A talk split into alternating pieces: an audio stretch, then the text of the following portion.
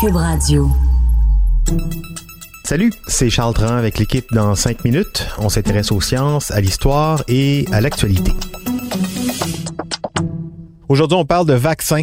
Depuis le début de l'année 2020, le coronavirus est sur toutes les lèvres alors que le virus a fait son apparition en Chine avant de se propager un peu partout en Asie, puis en Italie, au Québec. On est en pleine crise. L'Organisation mondiale de la santé agite le spectre de la pandémie. Mais comment va-t-on stopper sa propagation? Par la vaccination? Comment trouve-t-on les vaccins? Comment les fabrique-t-on? Voici Myriam Lefebvre. Si on attribue l'invention du vaccin à Louis Pasteur au 19e siècle, il faut savoir qu'il y a eu des avancées bien avant, d'abord au 17e siècle avec la variolisation.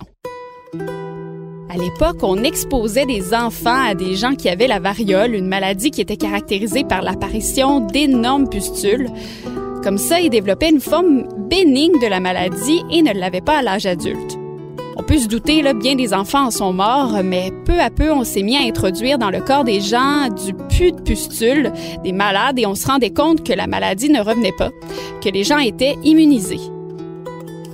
Au 18e siècle, maladie similaire, un docteur anglais a découvert la vaccine qu'on surnommait la variole des vaches. On se rendait compte que les femmes qui trayaient les vaches attrapaient la vaccine mais développaient jamais la variole. Ce qu'on est arrivé ensuite à faire, on contaminait des cobayes de la vaccine avec des petites incisions dans la peau. On tentait de les infecter ensuite de la variole, mais ça fonctionnait pas. C'est vraiment à la fin du 19e siècle que le docteur français Louis Pasteur s'est mis à faire des tests sur des poules. Il s'est mis à prendre des vieilles cultures de choléra, il les administrait aux poules et se rendait compte qu'elles étaient un peu malades, mais qu'elles mouraient pas comme elles mouraient auparavant. Et donc, c'est comme ça que Louis Pasteur est parvenu à énoncer le principe de la vaccination qui est le suivant. Les vaccins, ce sont des virus affaiblis ayant le caractère de ne jamais tuer, de donner une maladie bénigne qui préserve de la maladie mortelle. Si on rattache ça maintenant à la fabrication actuelle des vaccins, il faut comprendre que le vaccin agit de la façon suivante dans notre corps. On injecte des bactéries affaiblies ou mortes d'un virus chez le patient avec une seringue. On est bien loin des tests de l'époque avec le pu. Ensuite, les globules blancs, particulièrement les globules blancs de type lymphocytes, vont s'activer pour combattre la maladie ou la microdose de maladie. C'est une petite guerre interne. Certains vont sécréter des anticorps, d'autres vont l'attaquer directement et d'autres vont constituer, attention, une réserve mémoire.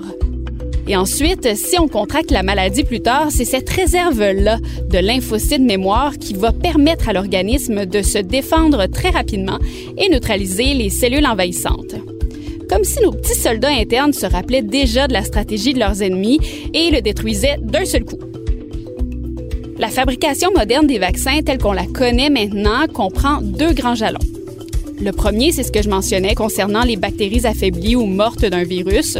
On appelle ça la production de la substance active ou la production de l'antigène qui déclenche une réaction dans notre système immunitaire qui stimule la production d'anticorps. Le deuxième, c'est la mise en forme pharmaceutique du vaccin qui permet d'obtenir le produit final que l'on retrouve dans les hôpitaux ou dans les pharmacies.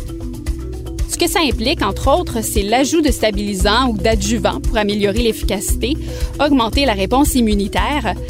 On va faire des tests d'abord sur des animaux. On va ensuite faire des tests cliniques. On va bien sûr faire la mise en flacon ou la mise en seringue de façon stérile, donc sans germes inopportuns. Bref, on le prépare à la mise en marché. En tout et partout, un procédé de vaccination peut être très long et complexe. On parle de 6 à 22 mois pour produire un vaccin, alors que pour produire des médicaments normaux, on a besoin de quelques semaines jusqu'à 6 mois. La grande différence, c'est vraiment l'origine biologique de la substance active d'un vaccin. Oui, et donc euh, on comprend que plusieurs mois seront encore nécessaires pour trouver un vaccin freinant la propagation du coronavirus. Les plus optimistes estiment qu'on pourrait avoir un vaccin d'ici un an.